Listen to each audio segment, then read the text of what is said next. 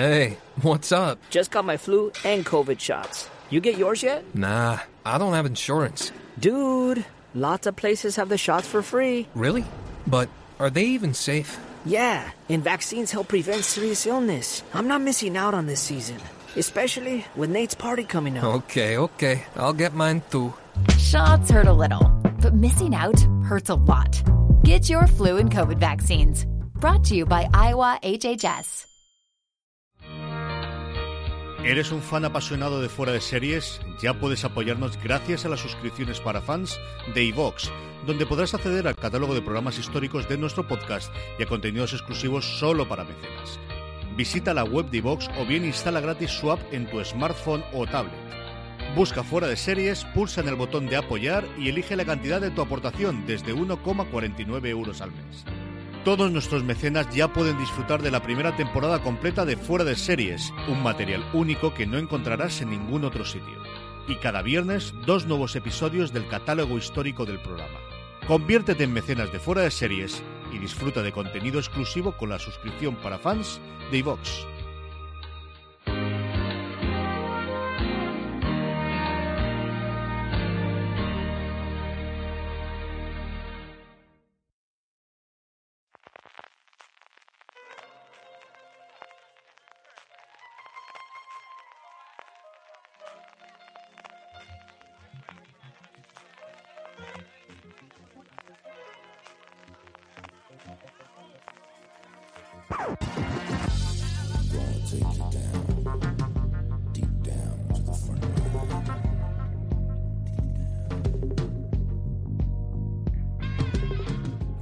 Bienvenidos de nuevo a Streaming, el programa de fuera de series donde cada semana repasamos las novedades y estrenos más importantes de las diferentes plataformas de streaming y canales de pago. Don Francis Arrabal, que se nos va a febrero, ¿eh? Parece tontería, ya, ya dos mesecitos de 2019. Se nos va a febrero y por fin mi constipado, FJ, porque madre de Dios, qué semanita pasada me he pegado, ¿eh? Pido ya No, pero tiene- disculpas por antelación por las flemas, mucosidades, estornudos, toses y todo lo que vaya a tener el programa. Y si me trabo, me lío, ¿eh? Que tampoco mentalmente no estoy del todo cuerdo ni sano. Ya, te, ya, ya os aviso, ya os pongo en aviso. Para lo que yo suponía que vendría a ser tu voz a día de hoy, ya te digo yo que la tienes tercia eh, aterciopelada. Oye, es que me la cuido mucho, yo ¿eh? como Julio, O sea, yo soy de la escuela cosa- de Julio. yo la voz lo primero, tomo, tomo mucho zumo de zanahoria, CJ, que viene muy bien para, Y de naranja, para la de garganta. naranja, hagamos un poquito de patria chica, hombre, porque te has venido para, para acá, aquí alguna que otra naranja también tenemos y también funciona bien eso. Igual que la miel, yo lo que más siempre suelo tomar eso es miel y me dijeron hace tiempo un, un truco y sobre todo cuando estás cascado yo también lo utilizo que es jengibre, que al final el picor que tiene el jengibre te suaviza un poquito y este Pues eso no lo sabía, esa me la apunto. de la garganta, un poquito de jengibre, que hombre, no es lo más sabroso así de buena primera de comerte un trozo de jengibre crudo, no es lo primero que uno piense, pero de verdad que funciona bien, ¿eh? Sí, hombre, pica un poquito, pero, pero si va bien. Y esa es la parte. Sí, la bien. idea es que matas los bichos y si no al menos disimulas y yo creo que por sentirte bien de no seguir comiendo jengibre crudo, yo creo que te pones Oye, mejor. también. bienvenidos a saber vivir con Manuel Torre Iglesias. Claro, ¿eh? claro, claro, claro. Es decir, aquí hay que crear escuela y hay que crear spin-offs, que si no, esto no puede ser. porque sí. En fin, bienvenidos a streaming una semana más, como os comentamos al principio. Vamos a tener, como siempre, nuestras preguntas de los oyentes al final. Vamos a tener nuestro Power Rankings, en el que establecemos cuáles han sido las series más vistas por nuestra audiencia a lo largo de la última semana. Pero antes, como siempre, la norma de la casa y como siempre es el grueso de nuestro programa, vamos repasando uno por uno las estrenos de las plataformas que inauguramos con Amazon Prime Video, que este 1 de marzo nos trae la primera temporada de La Viuda de Widow. 1 de marzo llega Amazon Prime Video esta serie con sus ocho episodios completos, serie de Prime Original que ha sido producida junto con ITV, que va a emitir el drama en Irlanda y el Reino Unido, Amazon Prime Video en el resto del mundo, incluido España. La serie va sobre los últimos tres años, desde que el amor de su vida, eh, Will, muriese en un accidente de avión en la República Democrática del Congo. Georgia Wells, interpretada por Kate Beckinsale, ha habido recluida en la campiña inglesa, alejada de la civilización y las comodidades del siglo XXI. Su vida va a dar un giro el día en el que reconoce a Will en las imágenes de un reportaje sobre el Congo que sale en las noticias de la televisión. Conmocionada, pero llena de determinación, porque Will sigue vivo, Georgia vuelve a la capital del país, Kinshasa, por primera vez desde el accidente del avión. Allí se va a reunir con el antiguo y enigmático socio de Will y un periodista congoleño, al cual conoció tres años antes y cuya mujer también fue víctima del accidente. Gran atractivo de Kate Beckinsale, podéis leer la crítica en foradeseries.com que hizo Valentina Morillo de la serie, que un poquito de spoiler, no fue su serie favorita de lo que llevaba en 2019. Mm, no habla especialmente bien, ¿eh? No habla especialmente bien de este de Guido. Bueno, comenta que si eres muy fan del thriller, no hay así intrigas de espías que te puede gustar, eh, pero hay que ser muy, muy fan del género para que te guste, ¿no? Y que si no, pues quizás te quedes fuera de esta serie. A mí me ha quitado las ganas, ¿eh? Le tenía un poquito de ganas de verla y la verdad es que me ha hecho bastante para atrás, ¿vale? La otra que tenemos, en este caso es una noticia, es una confirmación, yo creo que también para duda de absolutamente nadie, El hombre del castillo de Money de High Castle, la primera gran producción que tuvo Amazon Prime Video en la antigua guardia de, directores o de jefes de, la cadena, va a terminar después de su cuarta temporada y yo creo que aquí más la noticia es que haya durado cuatro temporadas, más que que termine después de la cuarta, Francis. Sí, además de verdad creo que aquí la noticia es que haya llegado hasta la cuarta, así que no que sea...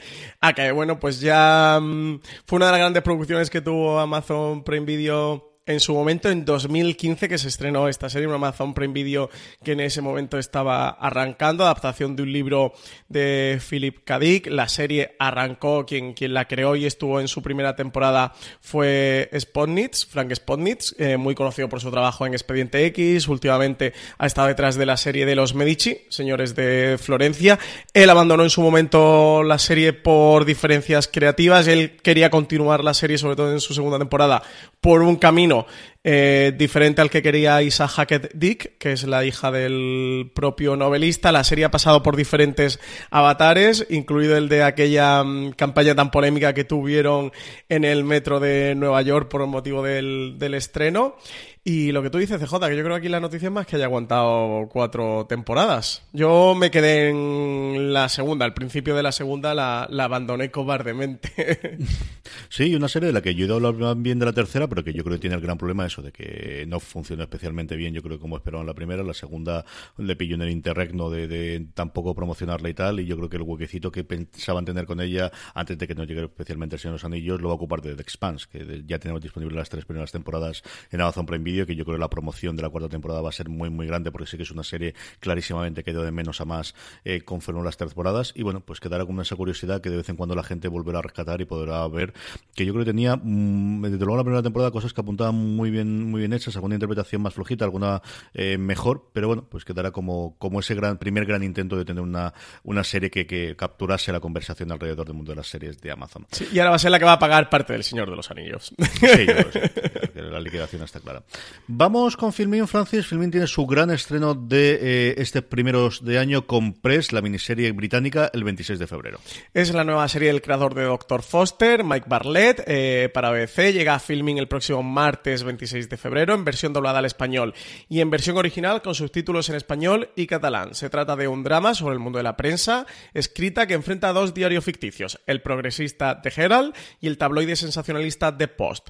Ambos abordan las mismas informaciones, pero desde miradas muy distintas en su disputa por el favor de los lectores. La serie va a explorar los retos y obstáculos de la prensa escrita en plena era de las fake news y el clickbait aquí la duda fundamental era porque esta serie no había llegado antes. Yo cuando leí la sinopsis digo, pero los británicos no han hecho 14 de series de estas ya, con los que les gusta el tipo de género. Y no, fue el año pasado, fue en otoño y nos ha costado que nos llegase aquí. Y Filmin, como comentaba Francis, finalmente el 27 de febrero será cuando la traiga. Podré leer la crítica de la serie, como suele ser habitual por parte de Juan Galonce, nuestro especialista, que yo se adelantó que esta sí que le ha gustado bastante, bastante. Como también tampoco dudábamos ninguno que este le iba a gustar, ¿eh, Francis? Yo tengo muchas ganas de verla, sí, está muy Juan Galonce y mm, yo creo que a mí también me gustará. Esta me la apunto, esta sí que me la voy a ver sí o sí. HBO España, como veis esta semana, yo creo que tenemos, bueno, muy poquitas noticias y muy poquitos eh, estrenos en general. Better Things nos llega a su tercera temporada el 1 de marzo, ahora ya con una Pamela Adlon fuera totalmente de la sombra y de la producción ejecutiva de Louis C.K. después de, esa segunda temporada que tanto sufrió, pues eso, todo el, el circo que se montó alrededor del comportamiento de Louis C.K. Comedia de autor, original del canal eh, de FX, creada originalmente por Pamela Aldon y como decías CJ tú, por Louis C.K., que tras el escándalo sexual salió um, de la serie, que, llegó a lastrar un poquito, incluso se habló en, los semi que le, pudo impedir estar ahí o que Pamela Aldon tuviera em, posibilidades reales de, de, haber conseguido algo más. La serie está protagonizada por la propia Pamela Adlon y cuenta como una actriz divorciada eh, cría a sus tres hijas por su cuenta e intenta salir adelante. Y adelantando ya a Movistar Plus, Movistar Plus tiene solo un estreno internacional, una de las series que teníamos mucha curiosidad después de los upfronts, al menos yo eh, el año pasado, ¿quién se le va a quedar aquí? Se la quedó definitivamente Movistar Plus, Francis. después de haber tenido un estreno después de los de los Oscars, el primer episodio en Estados Unidos eh, tuvo una emisión especial después de los Oscars, antes de ir los miércoles, que es cuando se va a estrenar en Estados Unidos. Whiskey Cavalier, con dos intérpretes de excepción de la televisión de los últimos años, se estrena Movistar Plus el 28 de febrero. Protagonizada por Scott Foley, a quien hemos podido ver en series como Felicity, Scandal, Anatomía de Grey o True Blood, y Lauren Cohan, nuestra Maggie de The Walking Dead, en su primer papel protagonista para televisión, tras formar parte del reparto de la serie que la ha encumbrado durante siete temporadas. Whiskey Cavalier se trata de una explosiva serie de acción que mezcla los tópicos del thriller de espías con la comedia romántica y que va a llegar este próximo jueves 28 de febrero a Movistar Series. Tenemos a Will Chase, el personaje que interpreta Scott Foley, que puede presumir de ser uno de los mejores agentes del FBI. Su nombre en clave es Whiskey Cavalier.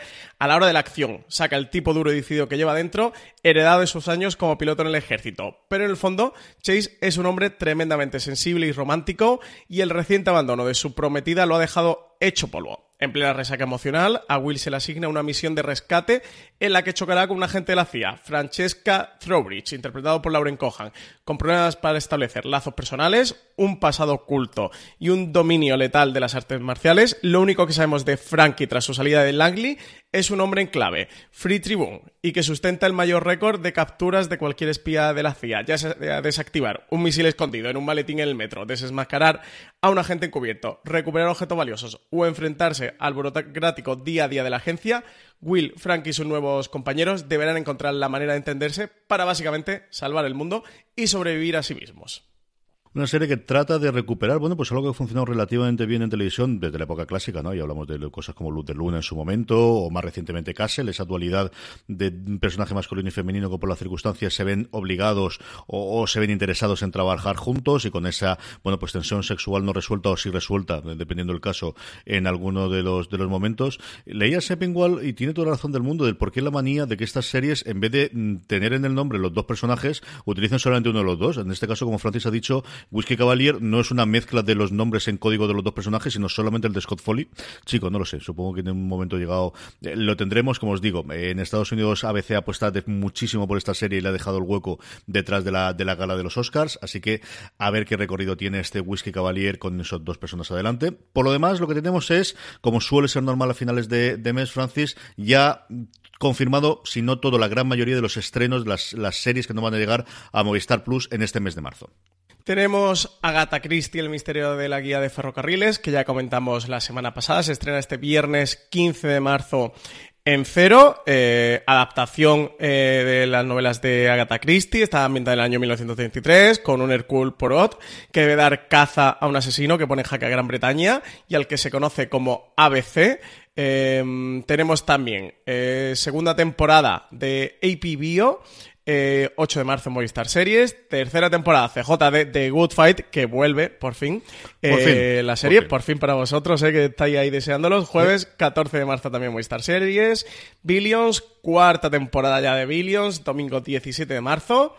Jane de Virgin, quinta temporada, el jueves 28 de marzo. Eh, quinta temporada y ya última además, ¿no, CJ? Sí, con esa Yo juraría que sí. Ahora no sabría decirte de memoria, porque es cierto que es una serie que, que mm, seguí un poquito la primera temporada y luego eh, la dejé un poquito de lado, pero yo juraría que sí, me suena algo de eso, Francis. Sí, tenía el spin-off, le dieron luz verde a, ¿Mm? a este spin-off por parte de CW, pero ya que última temporada de de Virgin.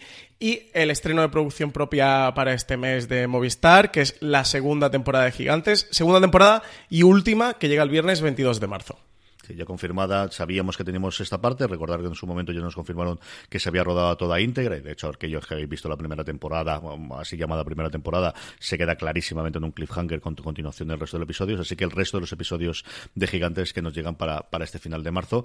Vamos ya con Netflix, Francis, tenemos bastante noticias sobre producción y sobre nuevas eh, consideraciones antes de que vayamos con las series de estreno de marzo de 2019 y que nos hables un poquito de Titanes, porque si no, no vas a dejar ¿Qué ganas así que he visto lo primero, de Kingdom, eh, que también lo comentaré.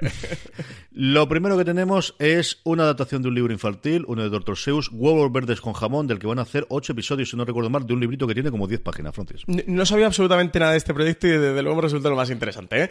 Huevos Verdes con Jamón, que va a ser una nueva serie animada eh, de Netflix con un elenco absolutamente espectacular.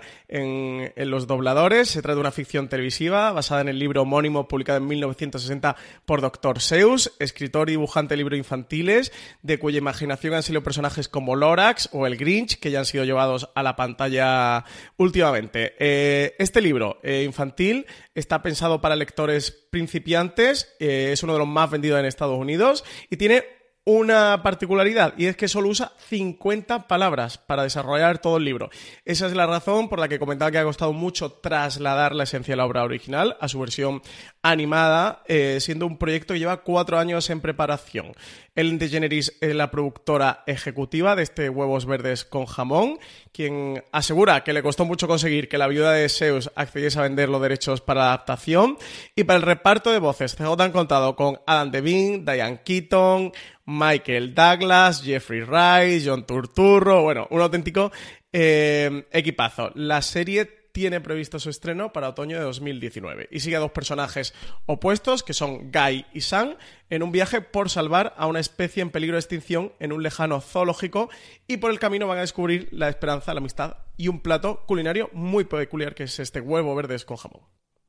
De Doctor Seuss nos saltamos a Marvel y es que ya tenemos la confirmación de que, bueno, pues lo que suponíamos, ¿no? Que se iban soltando todo el lastre y que definitivamente la temporada tercera de Jessica Jones, que está en producción, va a ser la última que veamos en las pantallas eh, de Netflix de ese convenio que ya llega a su fin con Marvel.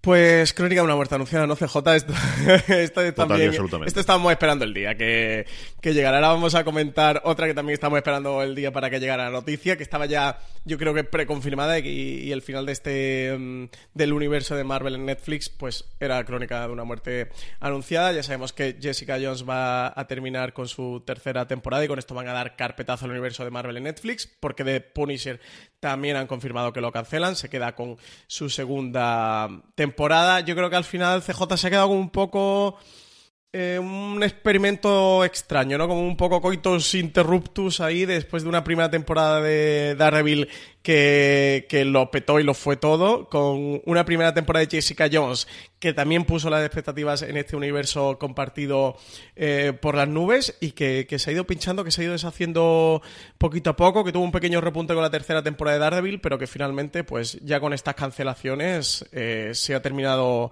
viniendo a menos, ¿no? No sé si entre The Defenders, que, era el punto culmen y el punto de eclosión de todo, que supo a poco, y, que Disney finalmente, pues, eh, el lanzamiento de su plataforma de streaming y que iban a hacer series del universo Marvel, pues terminaron de poner en jaque todo este Marflix. No, la clave fue la segunda, es decir, que si hubiese sido un exitazo de Defender, si hubiese funcionado muy bien Puño de Hierro, o no hubiese tenido las polémicas en Estados Unidos, si hubiesen funcionado bien las segundas temporadas de, de cosas como Luke Cage, por ejemplo, o hubiese funcionado bien la primera de Punisher a nivel de, vectores, que al final es lo de siempre, Netflix tiene los datos y ellos lo saben, y, pero yo creo que había por un lado una vorágine de esto es un experimento con sus altos y sus bajos, pero desde luego no va a revolucionar el mundo de la televisión, ni mucho menos, y por otro lado yo creo desde luego lo que le, ya no la puntilla, sino realmente la decisión empresarial es para invertir un universo cinematográfico mejor dicho, en, un universo eh, televisivo, si queremos, basado en superhéroes, lo hacemos con nuestros superhéroes y las cosas hacemos con cosas como Umbrella Academy, del que podemos tener los derechos exclusivos nosotros, o sobre todo lo hacemos alrededor del universo de Mark Millar y para eso lo compramos la empresa. Y eso es lo que hemos comentado y al final eso es lo que le da el paso definitivo a, Netflix de aquí empieza a haber muchos competidores y lo que no vamos a hacer es alimentar a Marvel eh, haciendo más series alrededor de sus personajes para que luego ellos se guarden los buenos, los que nosotros no podemos alcanzar y los tengan dentro de su Disney Plus. Yo creo que esa sí que la, la que al final es la decisión del 95% de la decisión viene por ese lado. Sí, sí, sí. En cualquier caso sí que no terminaron de funcionar nunca las series como se prevían, o al menos eh, según comentan, ¿no? Que, que, se, que han hecho menos ruido lo siempre, que no sabemos pero es especulación no, sabemos nada. Sí. Claro, y sabemos lo, que opinamos los críticos, lo que leemos de los críticos americanos, que sabemos que de alguna forma eh, les puede afectar, los datos indirectos, como sacar de cosas como aplicaciones como TV Time o similares, y esas es todas las lucuraciones que tenemos que, o que podemos hacer, ¿no? Lo que también habíamos hecho lucuraciones, yo creo que esta no teníamos ninguna duda, como comentabas tú previamente, y porque se habían dejado querer desde el principio, es que la maldición de Hill House tendrá segunda temporada tratando de convertir a la serie en una de estas series antológicas por temporada que también han funcionado desde que Ryan Murphy inventó el, el formato con su American Horror Story.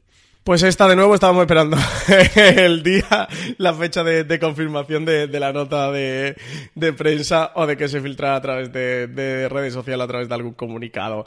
Eh, van a crear alrededor de la maldición de Hill House, está la maldición de Hill House de, Flanagan, que también les ha funcionado en la, en la primera temporada una serie de antología. Esta serie eh, de antología se va a llamar originalmente The Haunting, no sabemos si en español lo van a traducir como la maldición, le buscarán otro tipo de maldición, pero bueno, la antología se va a llevar de Haunting. Eh, sabemos que la siguiente temporada. This holiday, whether you're making a Baker's Simple Truth turkey for 40 or a Murray's Baked Brie for 2, Baker's has fast, fresh delivery and free pickup, so you can make holiday meals that bring you all together to create memories that last. Baker's, fresh for everyone. Free pickup on orders of $35 or more. Restrictions may apply. Choose from a great selection of digital coupons and use them up to five times in one transaction. Check our app for details. Bakers, fresh for everyone.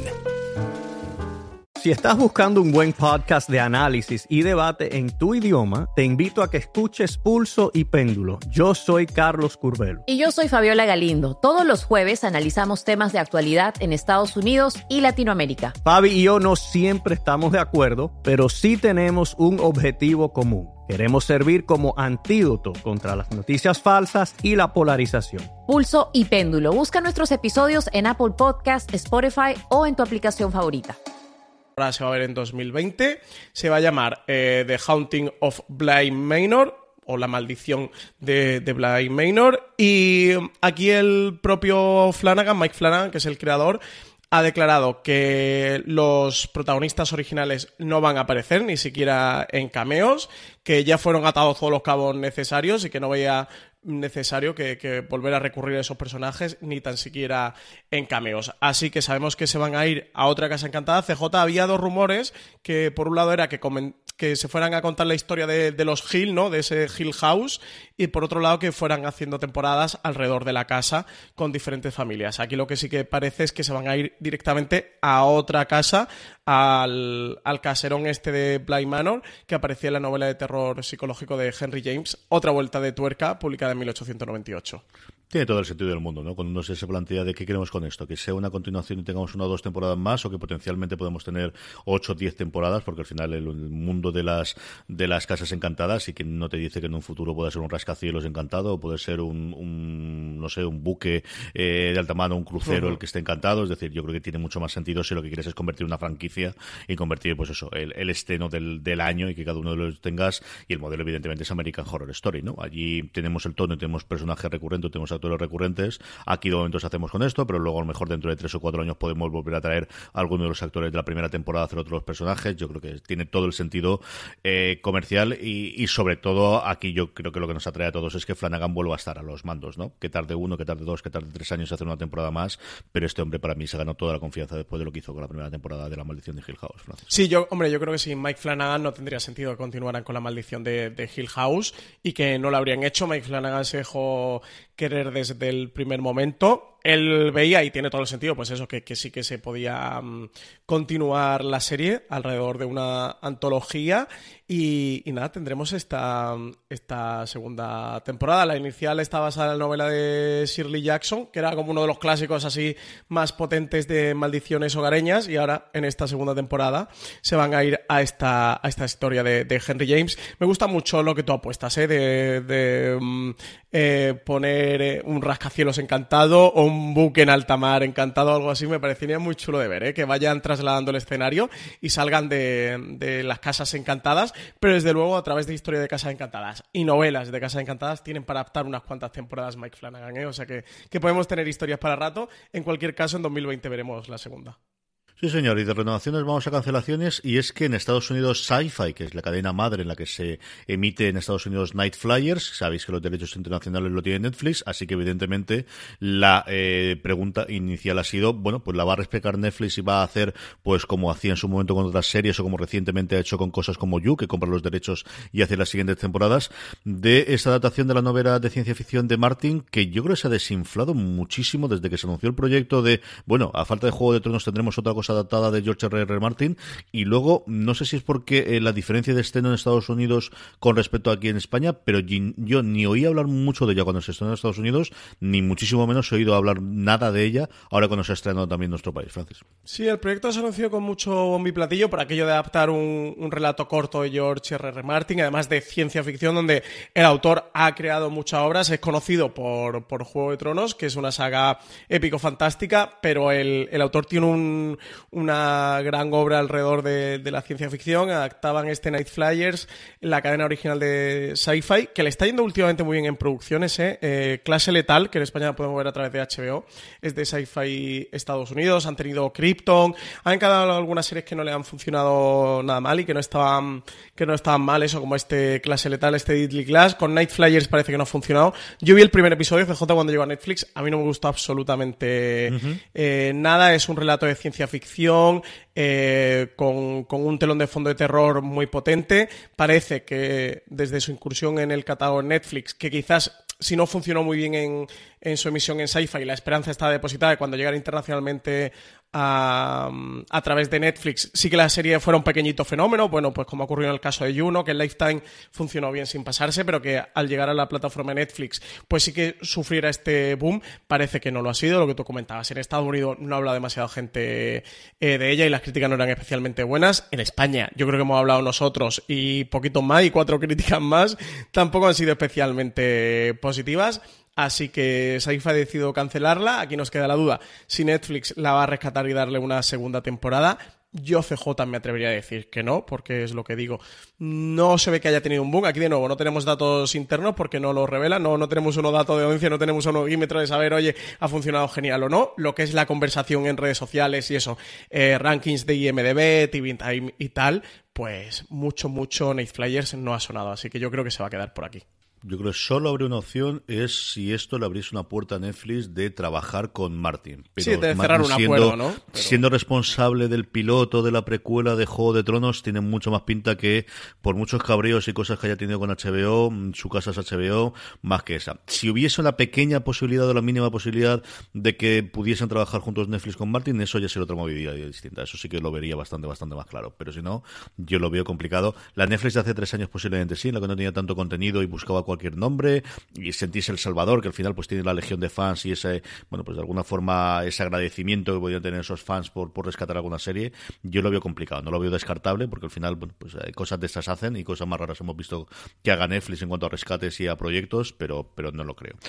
Francis, antes comentábamos los estrenos de Movistar Plus, vamos ya con los estrenos de Netflix, los que sabemos de momento, que ya sabéis que últimamente Netflix se especializa en hacer primero un repaso a primeros a finales del mes anterior y luego a mitad de, mes siempre nos cuenta uno o dos estrenos más que no contábamos con ello, pero esto es lo que sabemos por ahora de estreno de Netflix para este próximo mes de marzo. Pues vamos con unos cuantos estrenos. El primero de ellos que os quería comentar, Northern Rescue, una serie protagonizada por William Baldwin, que no es Alec Baldwin, ¿eh? este es el hermano William Baldwin, y Kathleen Robertson, que nos sitúa en la vida de John West y sus tres hijos, los cuales se mudarán al pueblo natal de West tras la repentina muerte de su mujer. Allí se harán cargo del equipo de rescate local. Esta llega el viernes 1 de marzo. Luego tenemos viernes 15 de marzo, Love, Death and Robots, esta serie de animación creada por Tim Miller y David Fincher, que va a contar con 18 episodios, cada uno centrado en una historia corta, en eh, modo de serie antológica y sí que han dejado claro que va a ser un producto orientado para el público adulto, o sea que será animación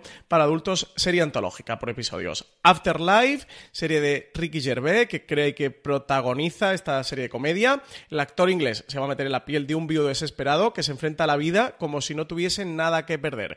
Viernes 8 de marzo también tenemos Turn Up Charlie, que nos adentra en la vida de un DJ fracasado interpretado por Idris Elba, que intenta relanzar su carrera al tiempo que cuida de la hija de un amigo famosísimo. CJ, ¿quién se cree que Idris Elba sería un DJ fracasado? Jamás en la vida. O sea, esto, es, esto sí que es ficción. Esto no se lo Sí, sí, sí, sí. Viene 15 de marzo. Serie, claro. Hombre, Idris Elba no puede fracasar en nada en la vida. este hombre. Luego también tenemos La Orden, el jueves 7 de marzo, en el que, que además me despistaba el tráiler. Pensaba que era la adaptación de, de Magic Order, el cómic de Mark Millar, y dije, hola, eh, no me había enterado de que habían adaptado ya el cómic a serie, pero no, el, el, la ambientación es muy parecida a la temática es parecida, de hecho el nombre también. Esta serie se llama La Orden, tiene a Jack Morton como protagonista, un alumno de la Universidad de Belgrade que entra en una misteriosa sociedad secreta. Desde ese momento se verá empujado a un mundo lleno de peligros y una batalla entre los hombres lobo y la magia más tenebrosa. Y luego también vuelve. Tercera temporada de Queer Eye el 15 de mayo, tercera temporada de Santa Clarita Diet el 29, perdón, el 15 de marzo, Santa Clarita Diet, tercera temporada el 29 de marzo y Arrested Development eh, segunda parte de la quinta temporada el 15 de marzo. De todas formas, como he dado una batería de estrenos eh, muy grande, eh, recomendar a todos que se acerquen por fuera de series.com, que allí tienen las nuevas series de Netflix para marzo y podrán encontrar todas las series con todos los, los títulos y si no en las notas del programa, que ya sabéis que en fuera de series.com también tenéis en la entrada de este podcast, de este streaming, entráis, ahí tenéis los enlaces de cada una de las noticias o de, todo lo que comentamos durante el programa, pues podéis pinchar y veis la fecha de estreno de cada una de estas series.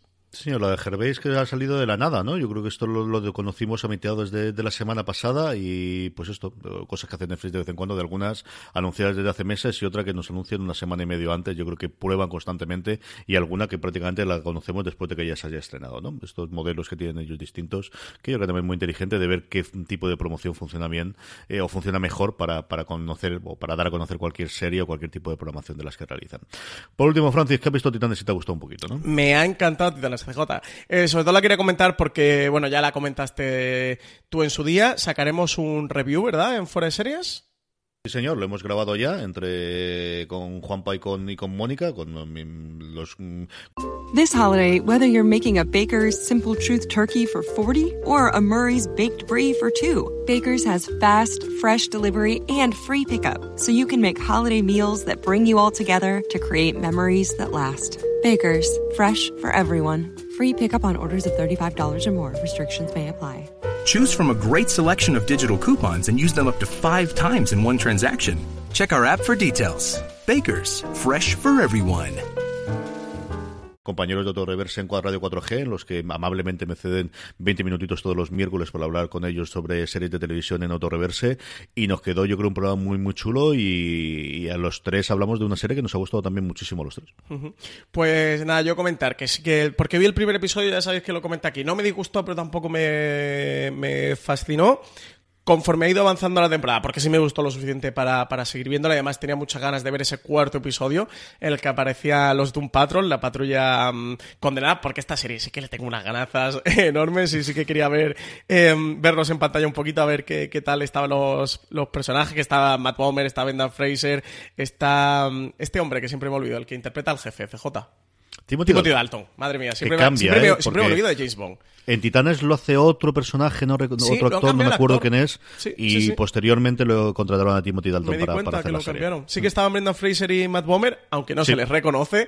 Y solo Porque no son ellos, ¿eh? son las voces. Quien realmente los interpreta físicamente son otros actores distintos. De hecho, eh, se aparecen los nombres, se los veis en los títulos de crédito y en el panel que hicieron, eh, ellos lo comentaban. Tanto Bomer como, como Fraser les ponen las voces y luego lo interpretan en los flashbacks cuando son ellos mismos. Pero cuando ellos están actuando, son otros actores los que lo están interpretando los dos. Pues tenía muchas ganas de, ver ese episodio y continué. Y de verdad que la serie me ha encantado. Eh, los antepenúltimos episodios me gustan mucho. Ahora, el último episodio me ha parecido una pasada y por eso quería comentarlo contigo. Sin spoiler, porque no podemos decir nada, porque sería un spoiler enorme. CJ, ¿a ti qué te pareció el primer episodio? Eh, perdón, el primero, el último episodio. El último, el último. A mí me ha gustado, me ha gustado mucho toda la temporada. Yo la he disfrutado prácticamente desde el principio, con la salvedad de Robin, que ya sabéis que el actor al final lo he aceptado, pero jamás me ha llegado a gustar. Yo también lo he terminado aceptando, ¿eh? he, aprendido a quererlo, por llamarlo de alguna manera. Tanto como eso yo tampoco me pasaría, pero vamos, el resto me gustan mucho, especialmente ellas dos. Yo creo que están muy, muy bien, tanto Raven como Starfire. Me gustan muchísimo los dos personajes. Chico Bestia tienen sus momentos. Creo que el, lo comentábamos en el review, así que voy a comentarlo también aquí. Todo el elenco de secundarios tiene secundarios maravillosos, tanto uno como otro. La familia asesina es una pasada de, malos y que además creo que están muy bien utilizados sin llegar a pasarse. Alcón y Paloma están pidiendo a gritos un spin-off total y absolutamente. Eh, tienes un montón de secundarios, tienes con siete u ocho secundarios que van apareciendo a lo largo de la serie que están muy muy bien todos. Y el último episodio Juan parecía que era la mejor película de Batman que había visto. Yo no creo que se llegue a tan, tan- ser tan, tan exagerado, al menos de los últimos Bueno, tiempos. pero la mejor serie de Gotham, sí. Pero está muy bien hecho y tiene un planteamiento muy, muy chulo. Y, y- y mira que es una cosa que es complicada. Les, les podría salir mal el tiro por la culata desde el principio. Más aún porque lo hacen descansar todo sobre los hombres de, del actor que interpreta a Robin, que insisto, yo creo que es el, el- el más flojito a nivel de interpretación. No sé cuánto le pide el personaje, o a lo mejor haciendo otro papel puede ser mejor. Yo no digo que no, pero, pero a mí no me ha llegado No, a el chico no está especialmente bien. Eso, Yo creo que aprendes no. a aguantarlo, creo- pero no está Creo que no es el mejor. eh, con- Y es que las dos chicas están muy bien. Es que tanto Raven como Starfire sí que se comen la pantalla. ¿eh? Ellas están geniales. A mí me gustó mucho. Luego he leído alguna crítica de, de los críticos americanos que suelo seguir y que en algún caso sí es muy fan del género del cómic como Alan Sepinwall y otro no les absolutamente nada como Tim Goodman, en el que no les ha gustado tanto como a mí. A mí me ha gustado muchísimo. Me ha gustado mucho, mucho, mucho. De verdad, la primera eh, me ha sorprendido para bien. Yo esperaba mucho menos de, de la serie, porque era la primera serie de C Universe que tampoco sabíamos cuánto presupuesto iban a tener, que, que sabíamos que iban a hacer cosas, pero, pero no sabía lo que iba a ocurrir. Eh, El tráiler yo creo no lo hizo absolutamente ningún bien el tráiler que se estrenó en su momento en la Comic Con. A lo me- o, por otro lado dices, a lo mejor sí, a lo mejor lo que hizo fue bajar tanto las expectativas que luego nos ha gustado más que si hubiese estado muy bien. No lo sé, estas cosas a todo lo paso siempre son complicadas. Pero a mí de verdad que yo disfruto muchísimo y como decía Francis, eh, publicaremos en breve un review que hicimos de una horita, eh, Juan Mónica y yo hablando sobre, sobre la serie y ya os adelanto que nos gustó mucho los tres. Sí, no, lo peor de la serie para mí es el tráiler, y ese tráiler que sacaron, que, que, que horrible, y, y luego quizá el primer episodio. La serie va ganando, el último episodio me ha parecido una pasada, incluso... Creo que se puede ver independiente de si alguien dice, oye, mira, es que no me quiero ver Titanes, son 11 episodios. No me quiero ver Titanes o no me interesa, pero bueno, la historia de cómics o el mundo Batman, Robin, Dick Grayson y tal, me, me hace tilín. Veros ese episodio, es el último, es de una hora. Creo CJ, ¿no? Que se lo puede ver Un alguien poquito suelto. menos, pero puede ser. Hombre, pierdes yo creo todo el contexto y sobre todo el final, ¿no? De qué es lo que está ocurriendo. Sí, de por qué ocurre, pero... Pero sí. Pero es un disfrute, es bastante chulo eso. Él es la mejor serie de Gotham que, que se ha hecho y, y está bast- me, me ha gustado muchísimo. La verdad que ha sido una serie que me ha ido, conforme he ido descubriendo, me ha ido, me ha ido sorprendiendo, me ha dejado muy buen sabor de boca. Tiene además, eh, CJ, no sé si lo comentáis en el review, ¿habéis visto este mm, la cápsula que tiene al final? El, Sí, evidentemente. El, Sí, señor. el trocito que tiene Con algo y con un perrito, sí. muy prometedor con un perrete y, y- y un hombre por ahí muy- que parece salido de Alter Carbon, bastante petado. Eh, parece Kinanan, ¿eh? En Alter Carbon. Me recordaba a Kinanan de Alter Carbon. Eh, que también hay cositas. Lo digo por si alguien ha visto entera Titanes y se lo ha dejado atrás, que tiene una escena post créditos al final, que, que se la vea. No sé, pues con muchas ganas de la segunda temporada y con muchísimas ganas de Doom Patrol. Bien el DC Universe, ¿eh? Ha empezado bastante bien, ha empezado Ha fuerte. empezado la bastante, cosa. bastante bien y esta era la menos prometedora. Falta la cosa del pantano con gente muy interesante detrás de la producción y aquí la gran duda que nos queda con DC Universe es cuando Warner Media con esta reorganización que quiere hacer, ¿qué va a ocurrir? Si va a seguir teniendo las series independientes, si las va a unificar, si va a decidir hacerlas A ver qué ocurre, pero mientras tanto, desde luego, por ahora bien y las críticas que he leído yo sobre Doom Patrol que se ha estrenado allí en Estados Unidos, la verdad es que no van nada más. Y por otro, Francis, querías hablar un poquito del fenómeno que fue hace un mes, porque al final, como Netflix crea fenómenos todas las semanas, pues tiene estas cosas. Ese Kingdom que nos llegó extrañísimo. Yo he visto apenas 10 minutos ha llegado, pero tú sí has podido ver el primer episodio. Sí, yo me he visto el primero, como está esta semana malo, pues he aprovechado. Estuve unos cuantos días en Madrid, pero los días que, que he estado aquí de vuelta en casa, me he tirado un par de días o tres, eh, metido en cama que no he hecho otra cosa que ver cosas. Me he ido cargando series que tenía pendiente, como este Titanes, he seguido avanzando en Umbrella Academy, y me vi el primero de Kingdom, que lo tenía pendiente porque además me apetecía bastante verlo. Mm, me ha gustado, sabiendo lo que es la serie. Eh, para quien no sepa nada de qué va Kingdom, eh, está ambientada en el medievo mm, coreano. Ha muerto el, el rey, hay una lucha de, de poder entre la que es eh, la mujer y un hijo que tenía el rey que es bastardo. Y hay una intriga, lucha de poder y entre medias se desata literalmente un holocausto zombie. Eh, la serie ¿Cómo está... habitual en estos casos? La serie está loca. tema, claro. ¿Cómo decir? eh, Como exactamente lo que he dicho. El primer episodio me gustó, son solo seis, creo que me la veré. La producción es preciosa, le pasaba como a Marco Polo. CJ, qué palacios tan bonitos hay en Oriente y, y que tengo que ir todos a ver. Yo Marco Polo me, me- me pasaba la serie y, y fíjate que reconozco que era, sobre todo la primera temporada, bastante mala de guion, pero es que me quedaba tan extasiado con esos paisajes y que ruedan muy bien, tienen muy buen gusto. Son, son muy... eh, cuidan mucho la imagen y, sí que ese punto estético lo tienen en el cine asiático. En Kingdom se, se nota porque es producción eh, propia coreana y la serie es preciosa, es muy bonita de ver. Sí que tiene unas cuantas mm, cosas raras en el tono. No sé si tú lo que viste el primer episodio eh, lo notaste que pasa. O sea, tiene el punto entre el drama, la tensión y la comedia un poco extraño, que le pasa a veces al cine asiático, al menos a mí como espectador europeo se, me hace bastante raro de. hay, tiene unos cuantos cambios de tono y de registro que, em, que, que, que no solo llevar muy bien con este tipo de, producciones, pero sobre todo en Kingdom creo que a veces está bastante mal metido, que están como en un momento muy dramático y hacen como una broma un poco extrañas eh, y eso me sacaba a veces de la serie. Pero bueno, creo que si a alguien le interesa eh, un drama eh, asiático de la Edad Media, de la Corea feudal con, con zombies, pues en Kingdom se lo va a pasar bien. Pues mira, un divertimento, un disfrute. Vamos ya con Sky. Sky eh, conocemos, no tenemos estrenos, pero sí tenemos el conocimiento de quizás su serie de bandera por ahora, hasta que nos llegue Helen Mirren con, eh, con Catalina la Grande. Gomorra, su cuarta temporada, que sabéis que tiene las nuevas temporadas en exclusiva, llega en abril y ya tenemos el primer tráiler, Francis. Se estrena la cuarta temporada de Gomorra en España, serie basada en una novela de Roberto Saviano. En ella se describe el funcionamiento de la camorra napolitana y podremos ver la serie en Sky. En los próximos 12 episodios, los abastanos harán crecer sus negocios por Europa, llegando a introducirse en Londres, no sin dificultades y presentando nuevos personajes que aporten tramas a la historia. Además, una guerra con los Capacho complicará aún más el funcionamiento de la familia. Tenemos tráiler y lo podéis ver en foradeseries.com. El libro, por cierto, lo que nos nombra Francis, es una pasada. Es un libro que ya tiene sus añitos, yo creo que tendrá como mínimo 15 años, y es espectacular. Yo lo recuerdo leerlo en su momento, cuando sabía no estaba, bueno, pues eh, en caza y captura por, por la mafia después de la publicación, y tener que estar mucho tiempo eh, oculto y, desaparecido. Y a mí me encantó. Lo que pude leer, eh, me encantó. No sé cómo quedará ahora, 15 años después, con tantísimo que se ha publicado alrededor del mundo de la mafia y de las drogas, pero en su momento me gustó mucho. Francis, vamos con cadenas en abierto, y bueno, pues mira, para sorpresa, también vamos a esperar que ocurre este año. Tenemos muchas producciones interesantes de Mediaset y uno de ellos es que Telecinco arranca el rodaje de la policíaca Desaparecidos. Telecinco y la productora Plano a Plano han iniciado el rodaje Desaparecidos, una serie policíaca centrada en un grupo especial de la Brigada Central. This holiday, whether you're making a Baker's Simple Truth turkey for 40 or a Murray's baked brie for 2, Baker's has fast, fresh delivery and free pickup, so you can make holiday meals that bring you all together to create memories that last. Baker's, fresh for everyone. Free pickup on orders of $35 or more. Restrictions may apply. Choose from a great selection of digital coupons and use them up to five times in one transaction. Check our app for details. Baker's, fresh for everyone.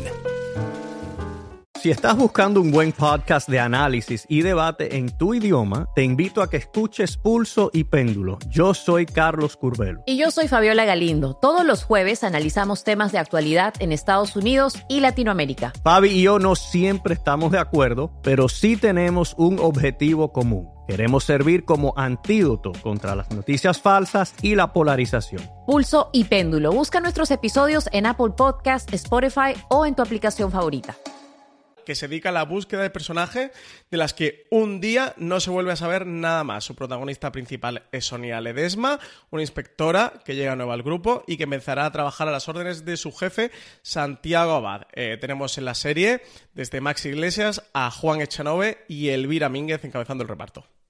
Mucha curiosidad por ver esto. Plano a plano tiene tres o cuatro producciones con distintas cadenas y plataformas este año bastante, bastante interesantes. Después de un añito que ha sido, yo creo, más o menos tranquila tras el exitazo del Príncipe. Y a ver qué trae con, el resto de las series el Telecinco, especialmente con Señoras de Lampa, que parece que es la que tiene en, pasarela de salida después de, desde luego, fracasos de crítica, de, audiencia. Tampoco que hayan funcionado muy bien los estrenos que llevan hasta ahora, pero sí los leñazos que se ha llevado del primero de año con sus propias series.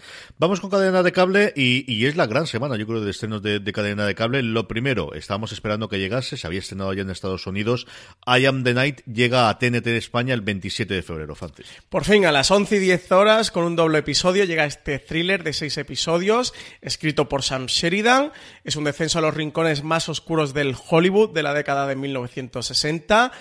De la mano de Patty Jenkins, directora de Wonder Woman que se ha puesto al frente de este In the Night entre las dos Wonder Woman y Chris Pine, protagonista masculino de, la película Wonder Woman y también en este I'm the Night. La serie está basada en hechos reales, cuenta la increíble historia de Fauna Jodel, una joven que fue entregada a adopción al nacer y a medida que Fauna saca a la luz hechos sobre sus orígenes, el rompecabezas de su pasado se va a complicar cada vez más hasta que le lleva tras la pista el doctor George Hodel, el ginecólogo de Hollywood y antiguo niño prodigio que a finales de la década de 1940 y que se vio involucrado en uno de los crímenes más abominables de la época, el asesinato de la Dalia Negra. El doctor Hodel era una figura famosa entre los ricos y famosos, practicaba abortos clandestinos, emitía diagnósticos falsos, repartía recetas de calmantes en Hollywood. Su nombre apareció en varias investigaciones, pero nunca llegó a ser condenado. En el camino de Fauna se va a cruzar Jay Singletary, que es el personaje que interpreta Chris Pine, un ex marine metido a reportero a través del cual conoceremos esta truculenta historia.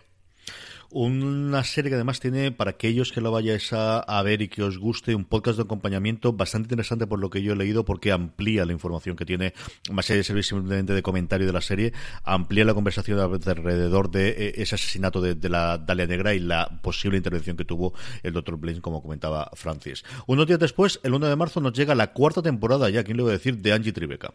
Una comedia slapstick que parodia las series policíacas con un humor absurdo como bandera esta producción de TNT original, creada por Nancy y Steve Carell, eh, se ha situado entre las comedias de cable estadounidenses eh, más vistas. Los 10 episodios de esta nueva entrega estarán de nuevo protagonizados por Rashida Jones, quien hemos podido ver en Parks and Recreation o The Office, en la piel de Angie Tribeca, un agente que pertenece a la unidad de crímenes realmente abominables de la policía de Los Ángeles. A partir del 1 de marzo estará disponible la cuarta temporada completa en el servicio bajo demanda de los operadores de televisión de pago y además van a poder disfrutar todos los espectadores las tres temporadas anteriores que también las van a poner completas bajo demanda. Así que estará completa Angie Tribeca a partir del 1 de marzo. Es muy, muy, muy, muy, muy divertida. Es un humor, para que todos entendáis, especialmente la gente de mi generación, muy rollo, eh, agarrarlo como puedas, ese tipo de humor. O sea, es un humor, como decía Francis, de chiste referencial, muy físico, muy de tonterías, pero no sé por qué. No sé si son los intérpretes. Yo a Racida Jones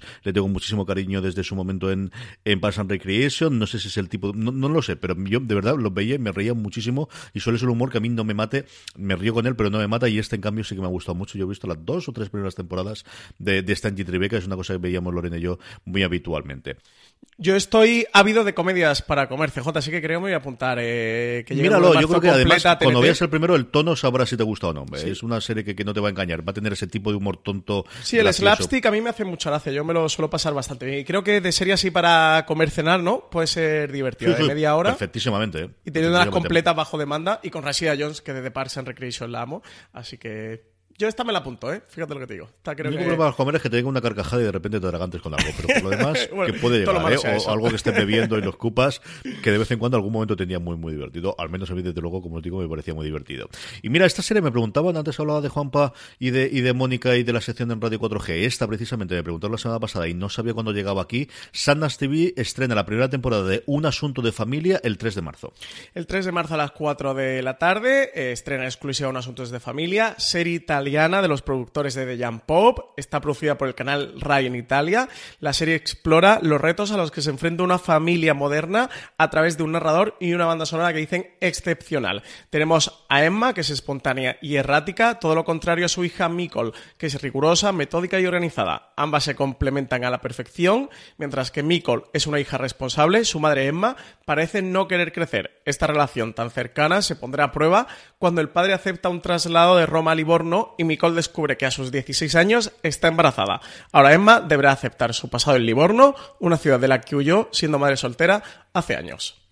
Terminamos con noticias de las cadenas de cable. Lo primero es que la segunda temporada de Absentia, con, antes hablaba yo de Castle, con Stana Katic, vuelve a XN con su segunda temporada.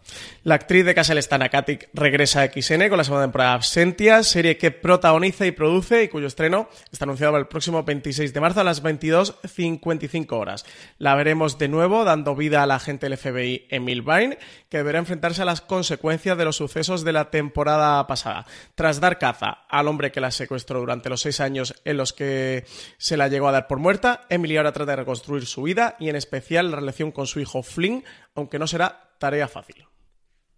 También en XN, pero en este caso en XN Now tenemos yo creo que una de las grandes noticias de la semana, eh, mi serie favorita de todos los tiempos, The Seal vuelve completa a XN Now y está disponible todos y cada uno de los episodios de esta verdadera maravilla que espero que ayude de alguna forma a que la gente la, recupere y se pueda acercar a ella, Francis. Pues nada, Big Mackey para el rato, CJ, lo tenemos, llega a XN Now, la serie creada por Sean Ryan, emitida de FX entre 2002 y 2008 y yo creo que tenemos que aprovechar para hacer algo, ¿no? Hay que hacer algún review, hay que, hacer, hay que aprovechar que, llega XN Now eh, de S.H.I.E.L.D. y que está completa bajo demanda para hacer alguna cosita con ella. Una serie maravillosa, desde el principio hasta el final, tiene un piloto eh, soberbio, tiene un final eh, maravilloso, un episodio antepenúltimo con los últimos 10 minutos que es eh, alucinante. una serie que se supo reinventar muy muy bien con incorporación de varias personas y de varias estrellas en su momento. Fue muy famoso el cómo en la cuarta temporada se incorporaba a Glenn Close para hacer de la nueva capitana de alguna forma del, de la bueno del sitio donde está, ¿no? De The Barn, que es como se llama aquello, de la granja, que es como se llama la comisaría de ese Farmington ficticio en el que en el que pululaban todos estos policías, especialmente el Strike Team de Big Mackey. De verdad, si no lo habéis visto, si ha pasado tiempo, originalmente se grabó en cuatro tercios, todo lo que queráis, pero con esta adaptación es una serie, yo creo, sobresaliente, con una, eh, Francis decía cómo fue creada por Sean Ryan, pero es que además tenía una mesa de guionistas del que han salido como, es, yo creo lo más parecido que ha habido posteriormente a la mesa de guionistas en su momento de Expediente X. Han salido como cuatro o cinco showrunners importantísimos de la televisión de los últimos 15 años, gracias a, esa mesa de guionistas que se juntó en ese momento de The Seal, que por otro lado lo mejor que ha hecho Son Ryan y que tiene pinta que hace El pobrecito mío, esta cosa de, ser lo mejor que has hecho en, tu juventud siempre tiene, tiene esas complicaciones. Calle 13 estrena el 8 de abril, todavía nos queda un poquito, pero se ha confirmado esta semana, al volvernos a hablar de ella cuando se estrenen, The Enemy Within, el enemigo interno, ¿no? El enemigo interior. Sí, em, yo, yo lo voy a traducir como el enemigo, ¿no es, sería el enemigo que hay en mí? Sí, podría ser. Bueno, al menos yo lo había hecho esa traducción.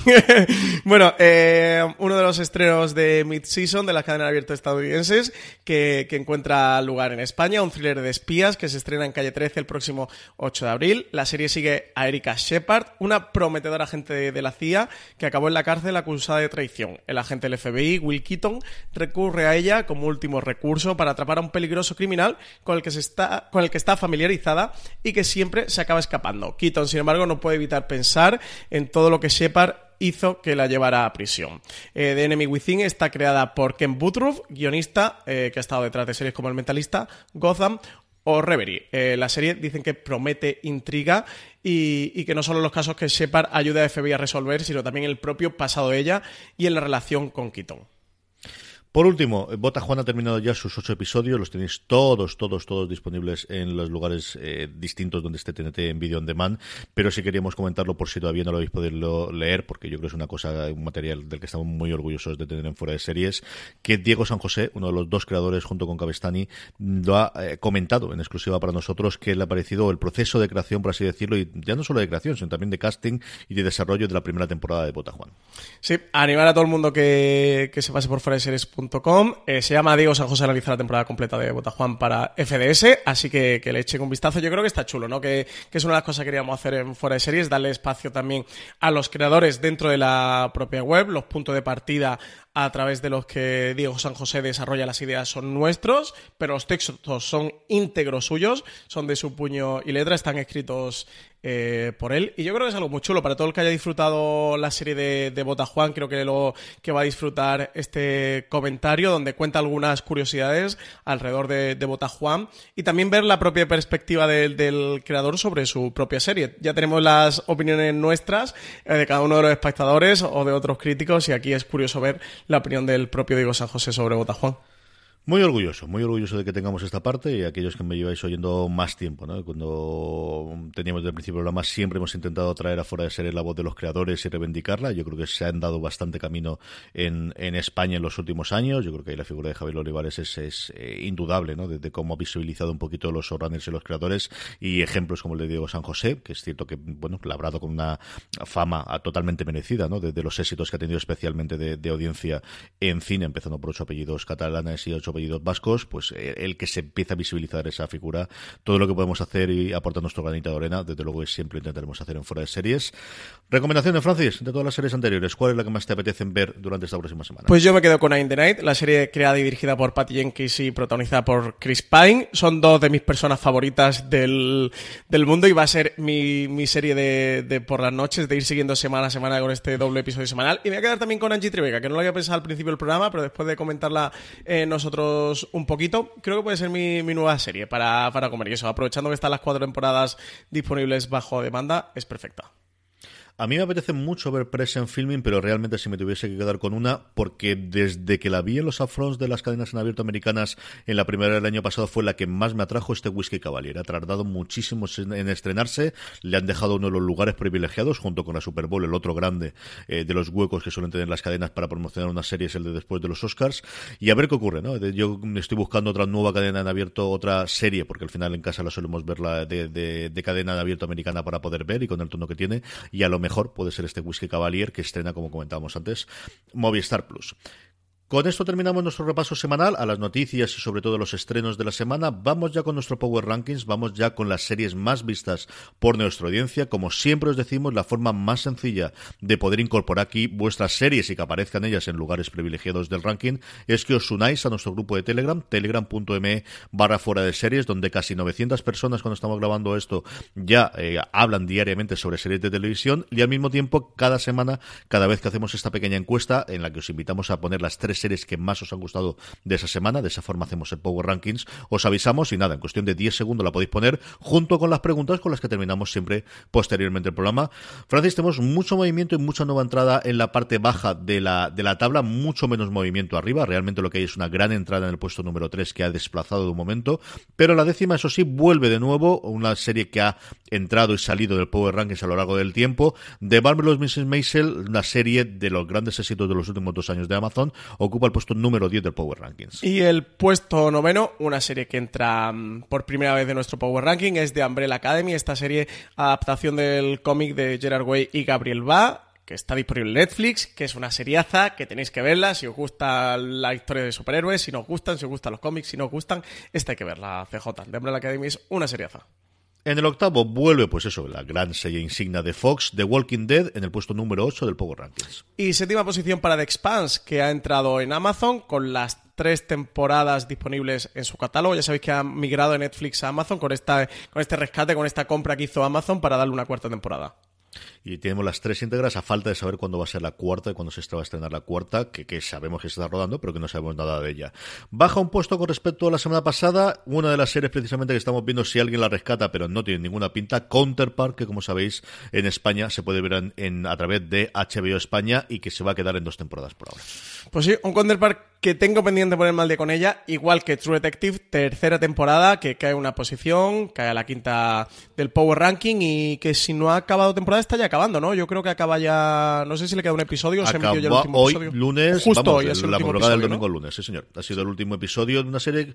Yo aquí tengo mis dudas de cuánto se ha seguido, cuánto se ha comentado, cuánto ha, ha- ha habido alrededor. He leído alguna cosita de spoiler porque estoy como tú, vimos el primer episodio y nos gustó mucho ahí en Estados Unidos y luego me he retrasado viéndola, por esto es lo que ocurre, ¿no? Que queríamos verlo las dos personas de casa y luego al final cuadrar los horarios para verla y es una serie para sentarte y verla con mucha tranquilidad. Se nos ha quedado un poquito trasconejada, pero, pero sí, eh, termina True Detective y a ver qué ocurre con la cuarta temporada, ¿no? Que tiene pinta, igual que no tenían ninguna pinta después de la segunda, creo que no va a ser una tercera, yo creo que después de esta tercera y como parece que haya funcionado, sí que tendremos una cuarta, Francis.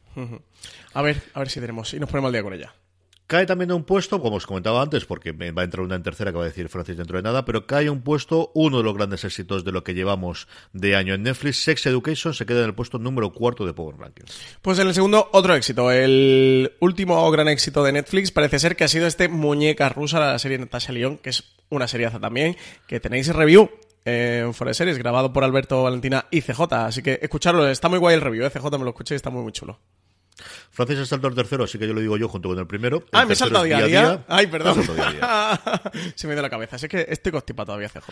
Ya lo te cubro yo, tú no te preocupes. Entra día a día el tercero, por eso se había movido tanto eso Education como True Detective Counter para, para abajo, se queda en el puesto número 3 y en el puesto 1 repite, igual que Muñeca Rusa, repetía en el puesto número 2, como comentaba Francis, en el puesto número 1 repite de nuevo Star Trek Discovery, un podio totalmente cobrado por Netflix que se a- a- extiende incluso al cuarto puesto, bueno, pues este efecto Netflix que se lo hemos tener y que, y que lo vemos, yo creo que es el, el de las semanas que más claramente lo hemos tenido en el Power Rankings, Francis. Sí, sí, sí. Eh, semana que además últimamente está estrenando poco. Bueno, esta semana de hecho no hemos dado ni un, ni un estreno de Netflix. Rara avis, ¿eh? Eh, No lo hemos dicho cuando hemos repasado Netflix, pero no hemos dado ni un estreno de esta semana que haya tenido, que haya tenido o que vaya a tener Netflix. Así que... luego el jueves deciden de estrenar dos series. Sí, pero de repente llegarán por catálogo. Sí, sí, vete tú a saber. Eh, Discovery, qué maravilla que Discovery siga ahí la primera. Eh, no me la pierdo. Esta no me la pierdo, ¿eh? Esta me gusta mucho. Me gusta además mucho el último episodio. Discovery segunda temporada la búsqueda de Spock. Es como tendría que haberlo puesto detrás. Y ahí es como va. Per- Y persiguiendo eternamente a Spock. terminamos siguiendo hasta que al final se deja atrapar. Sí, Estas cosas Madre mía, qué sinvergüenzas están hechos, cómo están jugando con nuestros sentimientos. Terminamos con las preguntas de los oyentes. Como sabéis, nos podéis escribir por redes sociales, pero la forma más sencilla de, de llegar y que, que os leamos aquí es en esos mismos Power Rankings que os invitábamos a, a rellenar. Os dejamos un campo siempre para, para preguntar. Preguntas, Francis, nos da tiempo para tres, cuatro cositas, yo creo. La primera de Juanjo Cleaner.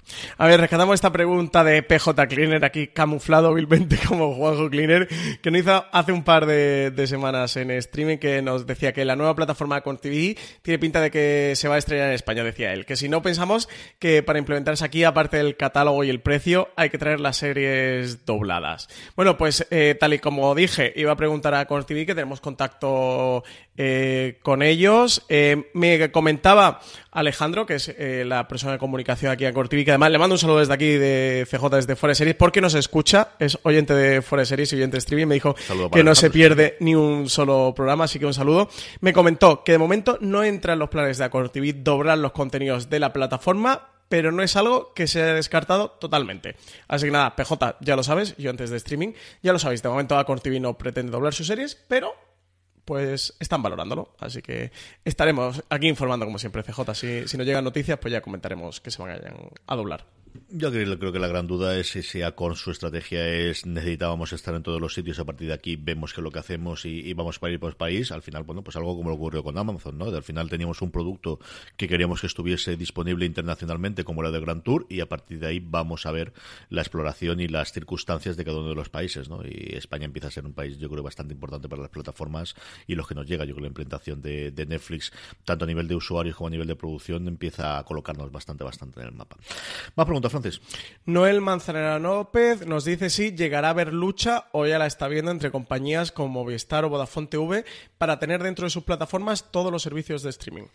Sí, evidentemente, bueno, pues al final Vodafone ha apostado eh, después de decidir que de- renunciaba a la lucha por el deporte, léaseme o entiéndaseme como deporte el fútbol fundamentalmente, que es lo que al final afecta. Sí, están los coches, están las motos y en medio del baloncesto, pero al final el, el- grueso, el- la madre del cordero desde luego es el fútbol. Evidentemente la, la estrategia de Vodafone en ese momento fue tener todas las plataformas, o mejor dicho, todos los canales posibles dentro de su plataforma y en la poder ser en exclusividad. Vemos que esas exclusividades normalmente siempre tienen solamente una pequeña ventanita de tiempo y lo hemos visto pues con, cosas como Netflix, ¿no? Es quizás la más significativa, pero esa posibilidad de tener exclusividad sí que hay, pero al final es que las únicas exclusividades o la única forma de tener eh, contenido que te permite diferenciarte es que crees tu propio contenido. Yo ahí es la parte de Vodafone que creo que puede ser complicado a largo plazo, salvo que de repente This holiday, whether you're making a Baker's Simple Truth turkey for 40 or a Murray's Baked Brie for 2, Baker's has fast, fresh delivery and free pickup, so you can make holiday meals that bring you all together to create memories that last. Baker's, fresh for everyone. Free pickup on orders of $35 or more. Restrictions may apply. Choose from a great selection of digital coupons and use them up to five times in one transaction. Check our app for details. Bakers, fresh for everyone. Si estás buscando un buen podcast de análisis y debate en tu idioma, te invito a que escuches Pulso y Péndulo. Yo soy Carlos Curbelo. Y yo soy Fabiola Galindo. Todos los jueves analizamos temas de actualidad en Estados Unidos y Latinoamérica. Fabi y yo no siempre estamos de acuerdo, pero sí tenemos un objetivo común. Queremos servir como antídoto contra las noticias falsas y la polarización. Pulso y péndulo. Busca nuestros episodios en Apple Podcast, Spotify o en tu aplicación favorita firme un acuerdo con exclusividad absoluto de los próximos años con Disney Plus y a los que traigan los contenidos, que me extrañaría horrores, pero chico, todo puede ser. Sí, yo creo que es la gran lucha. Ha habido este Big Bang ¿no? de plataformas y de servicios y que ahora todo empezará a, este Big Crunch, ¿no? Todo empezará a confluenciar y se irán uniendo. Como da TV lo hemos visto, que ha ido integrando filming, bueno, empezó con Netflix, HBO y luego filming, y como Star CJ, pues sabemos que ellos no, ni mucho menos cierran la puerta a HBO, Amazon o a quien sea, que ellos ah, encantaría tenerlo todo. Encantadísimos tenerlos. aquí ya es por contratos lo que consiguen hacer o por intereses. Sí, sí, eso. Yo creo que es una cosa de, qué contratos tienen firmado con terceros, que están dispuestos a sacrificar y, cuáles son los números del, negocio. Pero vamos, que, que, que, no es una cosa de no quiero contigo porque no me junto. Yo creo que hubo una época o un momento de yo no me junto porque estoy muy cabreado, porque tengo un ataque de todo lo que sea. Pero yo creo que eso en el 2019 se ha curado todo el mundo de espanto. yo creo que ya no estamos en esas circunstancias. ¿eh? Para nada. Eh, más preguntas. Guillermo González nos pregunta sobre Doom Patrol, Francis. Dice que se emitirá una nueva serie de Doom Patrol en Netflix, al igual que lo hizo Titans, que cree recordar que había leído que DC Universe había firmado un acuerdo para emitir su serie internacionalmente en Netflix, pero que no estaba seguro. Pues pregunté a, mm, a la que es la jefa de prensa de Netflix en, en España y me dijo que, que ella tuviera constancia. Eh, o sea, o mejor dicho, no tiene constancia de que Doom Patrol eh, de momento va a llegar a Netflix, ni tiene constancia de este acuerdo, que sí que han salido noticias alrededor, pero que no había nada oficial, que de Netflix no se ha comunicado nada oficialmente, que tenga un acuerdo con DC Universe, ni que ya tiene visibilidad de momento de que Doom Patrol vaya a llegar a España, así que a través de Netflix. Así que si lo si se llega a comunicar en algún momento, yo le he dicho que me avise, que, que se ponga la alerta que si va a entrar en Netflix en la plataforma en algún momento, que me lo diga. Así que nada, eh, lo informaremos por aquí por fuera de series. De momento, oficialmente no tienen ningún acuerdo. Esto es lo oficial, lo oficioso pues no lo podemos saber y de momento oficialmente de un patrón pues no sabemos si llegará a Netflix o no llegará. Yo creo que lo que ha cambiado desde luego de Titans a Doom Patrol es, bueno, la estrategia de Warner Media, ¿no? Que al final sí que tienes esa plataforma en la que puedan decidir que no quieren vender los contenidos a tercero y el éxito que puede haber tenido los números que les puede haber hecho Titanes, ¿no? No lo sé, no lo sé. Yo suponía desde luego que iban a estrenarlo en Netflix desde el principio, después de vender la primera, pero a día de hoy yo creo que hasta se aclaren con qué van a hacer, porque Warner Media estamos hablando como si fuese una plataforma, pero no es verdad. Puede ser, van a hablar como de tres niveles distintos, alguno incluye no incluye, o lo tienes el catálogo tradicional de las películas de Warner Brothers, es decir, el caos que tiene eh, interno de qué van a ofrecer, en, al menos en Estados Unidos, Warner, es una cosa muy en el estilo de Warner, ¿no? Que estas cosas lo hacen muy lo Que de momento no lo saben ni ellos, que le lo hacen muy bien. Si lo saben, desde luego no saben comunicarlo, ¿no? Pero, pero tiene un pequeño caos interno interesante, interesante. Liarse se les da genial. A mm. Warner en general y a DC en particular se les da fantástico, sí. Vamos a casa. Eh, nos preguntaba Francisco Javier Pérez Ríos que qué tal está funcionando la inclusión de Netflix en Movistar. Aquí lo que sabemos, más allá de la especulación, y si nos vamos a datos, es una nota de prensa que mandó Movistar el 13 de febrero. Eh, justo eh, con la cumpliendo dos meses de, esta alianza de Movistar y Netflix, ellos decían, pero eso es nota de prensa de Movistar Plus, tengámoslo claro, que habían tenido una gran acogida entre los clientes el dato que daban es que más de un tercio de los nuevos clientes de Movistar se ha sumado a la compañía contratando un producto que permite ver los contenidos de Netflix. Sí que no sabemos, porque no han dado ese dato, cuántos clientes que ya eran de Movistar han contratado eh, o han sumado a su pack eh, Netflix, no lo han dado, por lo cual imagino que el dato no tiene que ser muy abrumador, porque si no lo habrían puesto, pero esto es lo que sabemos, CJ, al menos eso, con datos en la mano. Sí, Movistar dice que están muy muy contentos y encantados de, tener otra herramienta más y otra forma de bueno de, de, unir el, eh, cuanto más servicios yo lo comento siempre, ¿no? Cuando tú tienes un servicio como como es el fusión de Movistar, cuanto más cosas puedas añadirle, más complicado es que alguien se te dé baja y se te largue de allí, más allá de, que evidentemente le estás cobrando más y estás haciendo tú el proceso y te quedas con ese dinero y, bueno pues eh, algo te quedarás de esa transacción con, con Netflix y Netflix busca lo que perseguía desde el principio que era tener más suscriptores porque al final Wall Street le pide cuentas cada cada tres meses y le pide que haya crecimiento internacional, ¿no? Y, evidentemente la gran bolsa que le quedaba de, posibles suscriptores después de haber abierto el, canal independiente y de haberlo hecho a través de Vodafone era el de Movistar, por encima de Orange o por encima de las cableras locales, que quizás es el siguiente sitio donde podría tener, eh, bueno, pues eh, acuerdos individuales, ¿no? Eh, yo creo que una cosa, nuevamente, que en 2017 no hubiésemos querido nunca, el 2019 tenía todo el sentido, al final del 2018 tenía todo el sentido del mundo que llegasen a este acuerdo, del que las dos ganaban, sabiendo que no iban a poder dominar jamás eh, las dos el mercado por separado. Y yo creo que en general están muy contentos hasta que nos lleguen dentro de dos o tres años y las cosas se puedan poner un poquito más duras. Bueno, pues uh veremos. Pero por ahora yo creo que están muy, muy contentos los dos. Desde luego lo que nos transmiten, lo que nos llega desde fuera y lo que mirando la parte empresarial tiene toda la lógica del mundo de no vamos a enfrentarnos cuando eh, uniéndonos ganamos los dos. Mm, tú ganas suscriptores y mm, por un lado y tú ganas mm, razones para que los suscriptores no se vayan y poder tener un poquito más de dinero sin mucho más esfuerzo. Sí, sobre todo que como, como usuarios vemos a Movistar y a Netflix como rivales y hasta cierto punto lo pueden ser, pero realmente son negociados diferentes. O sea, Movistar al, final es eh, una empresa de telecomunicaciones que, se ha metido en el mundo de la televisión y del entretenimiento, pero que lo ofrece dentro eh, de un pack y dentro de ese pack, bueno, pues se han puesto a hacer producción original porque viene bien para la marca, etcétera. Pero Netflix es un servicio de streaming de televisión bajo demanda puro y duro y yo creo que, en ese punto donde han intentado confluir y, sí que han encontrado esa, esa, alianza que equiparamos. O sea, Movistar Plus la puedes comparar con Vodafone Televisión, con Orange Televisión y Netflix la puedes comparar con HBO, pero HBO y Movistar Plus, aunque en parte se toquen, ¿no? O tengan cosas eh, similares o productos parecidos o que confluyen, mm, pues los negociados son diferentes. Es complicado. Yo creo que al final ahí le he estado bastante vueltas y leyendo mucho ahora para verme las clases el cuatrimestre a casa y sí que eh, bueno, eh, Movistar podría ser una plataforma en el sentido clásico, ¿no? De tener muchísima agregación de mucho contenido. Netflix es un canal, pero es mucho más que un canal, porque al final se ha convertido en lugar de destinos. Netflix al final pelea no tanto por ser un lugar donde que puedas tenerlo en muchos lugares, sino que cuando vayas a encenderlo vayas directamente a él, que cuando pienses en quiero entretenerme más de cinco minutos, que si no te irías a Instagram, pienses en, entrar dentro de Netflix, ¿no? Y la fuerza que tiene la home. Y tengo muchas ideas en la cabeza que a ver si me las pongo por escrito, le dedico un gran angular a, qué es lo, cuál es el funcionamiento que tiene uno. Pero efectos prácticos aquí, ellos lo que buscaban era el, que son? Dos millones de suscriptores, un millón y pico de suscriptores en, en Vodafone los que tenían, pues tener abierta esa puerta, ¿no? Gente a la que sí podían haber llegado, pero había una gran masa a la que quizás no llegaban o a la que quizás era más sencillo llegar si se integraban con Movistar y eso es lo que yo creo que perseguían y querían conseguir con esto, Francis. Sí, sí, sí.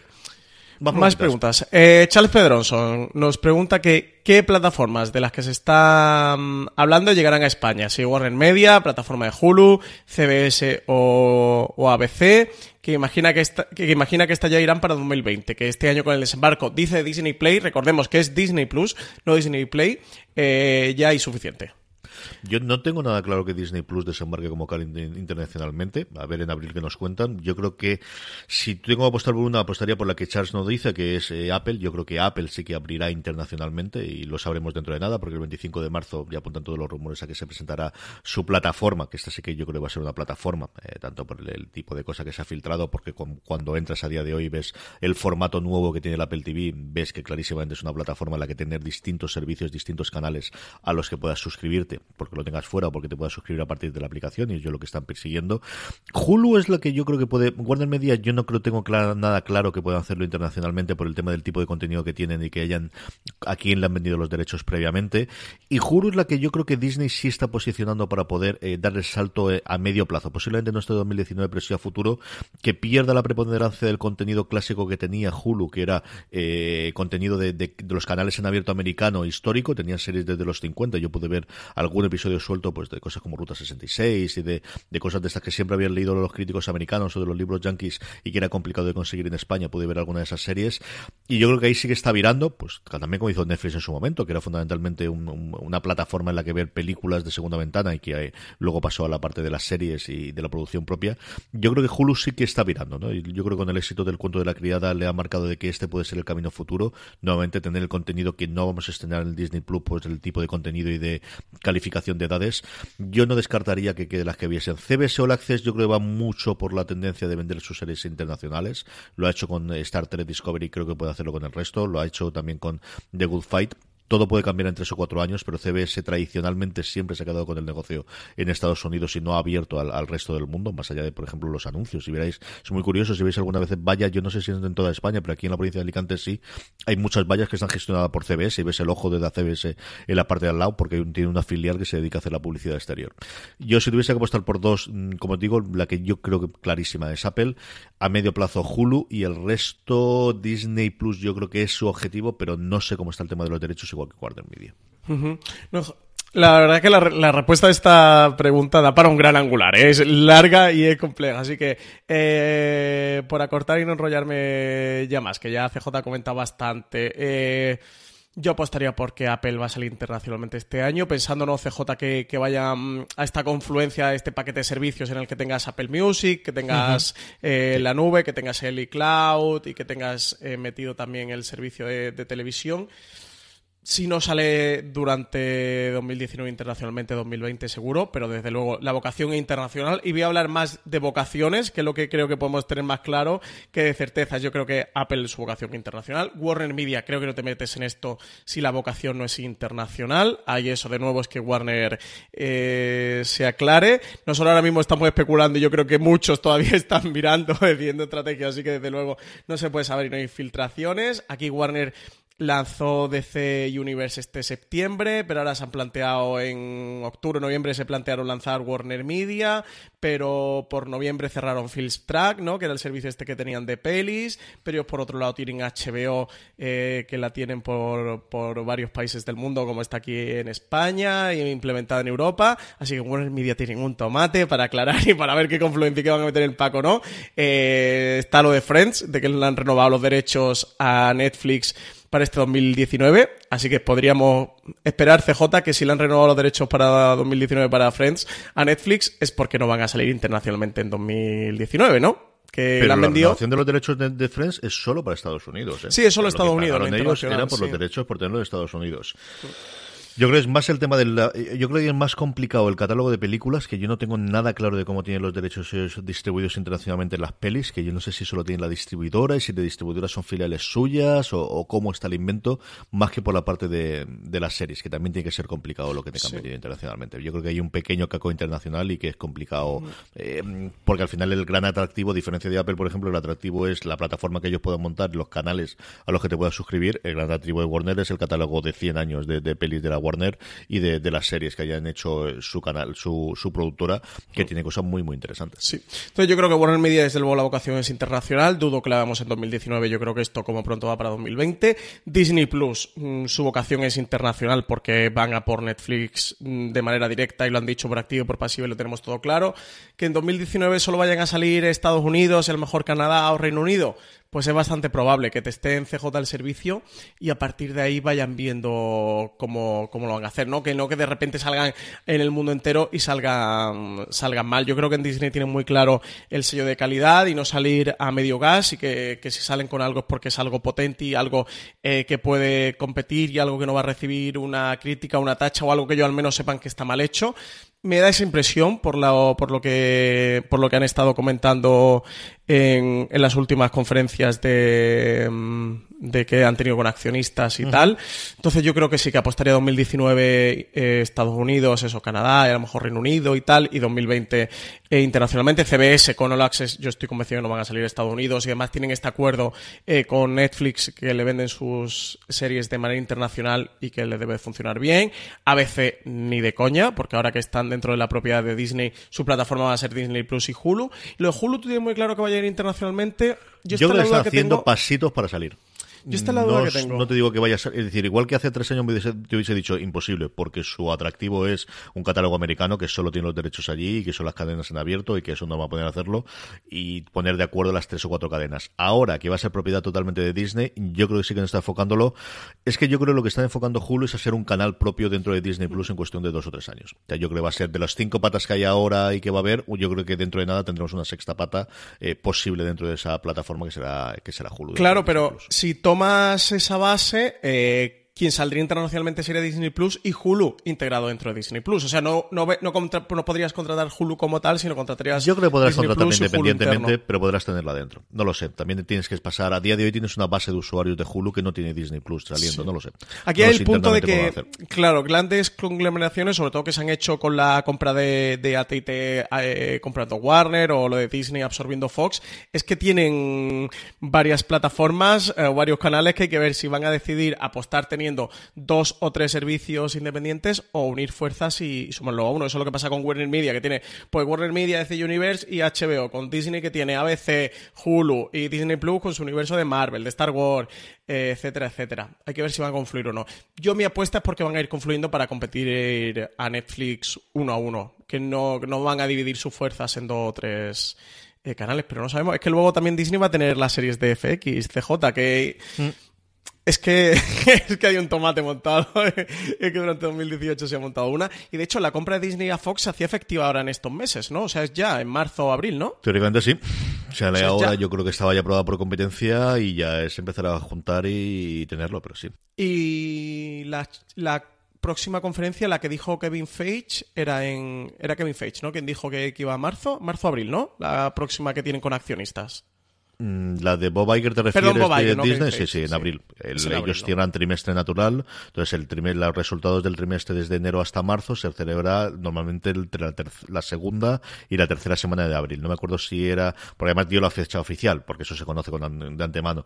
La fecha es el 21 o el 22 de abril, los hablo de memoria, igual era el 20 a- otro algo, pero sí, es el fuera 20 de series algo lo tenéis. Sí, de abril y, y esa es en la que él comentó que se iba a revelar ya no solamente eso, sino a, a enseñar un poquito la, la interfaz De cómo va a que funcionar. está, que está desarrollada por la gente de Van Media, que es la gente que, que en su momento, bueno, pues eh, montó todo el sistema que tienen de, de emisión de streaming de, de la MLB, de la ahora además que, que hemos empezado ya la temporada de béisbol, la temporada de béisbol, y que es la gente a la que llamó en su momento HBO de por favor salvarnos cuando tuvieron el caos hace dos años en Estados Unidos con el, con el streaming de Juego de Tronos. Despidieron a toda la gente interna que tenía y le montaron todo el sistema de streaming que utiliza HBO, no en España, no en no aquí en, No el en- Nordic. el que depende del Nordic, sino el americano, que es distinto, eh, dependía de, de esta gente, lo, lo montó Van Media, funcionó muy bien y lo compró Disney hace dos o tres años por unos cuantos miles de millones. No sabría deciros ahora de memoria, pero recuerdo que lo compró totalmente. Y esta conferencia va a ser después de la absorción de Disney, de, Sí. perdón, de Fox. Sí, así yo que creo que ahí sabremos. Sí, ahí yo creo que vamos a tener noticias. En definitiva, que hay un cacao y no tenemos las cosas claras. Que Interesante. lo que, todo lo que ocurre. Pero muy divertido para comentar, ¿eh? Muy divertido para y comentar, hablar eso sí. mucho.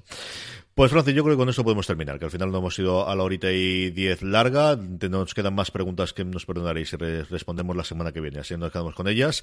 Eh, nos despedimos, sabéis que el programa eh, todas las semanas lo tenemos disponible el lunes en nuestro canal de podcast, si os ha llegado esto por la circunstancia podéis suscribiros y escuchar todo el resto de los programas de, serie, de fuera de series en Spotify, en Apple Podcast, en iVoox o en vuestro producto de confianza, simplemente buscando fuera de series, dio las estrellitas que luego nos echa la bronca María con toda la razón del mundo. Francis. Sí, eh, dejadnos comentarios en iVoox. Os metéis en iVoox.com, ahí encontráis fuera de series. Dejadnos comentarios y me gusta, likes en los programas que nos ayuda a posicionarnos y a que seamos más visibles y nos escuchen más gente y puedan disfrutar de todo el contenido de fuera de series, que ya habéis visto que no solo informamos y comentamos series, también damos consejos médicos y para los constipados. CJ, que, que- que este año ha venido la gripe Esto ha sido mala. poco, ¿eh? Has estado muy bien. Has estado muy pero sí. porque iba muteando, me iba girando, lo que sí tengo una espesura mental que no puedo con ella.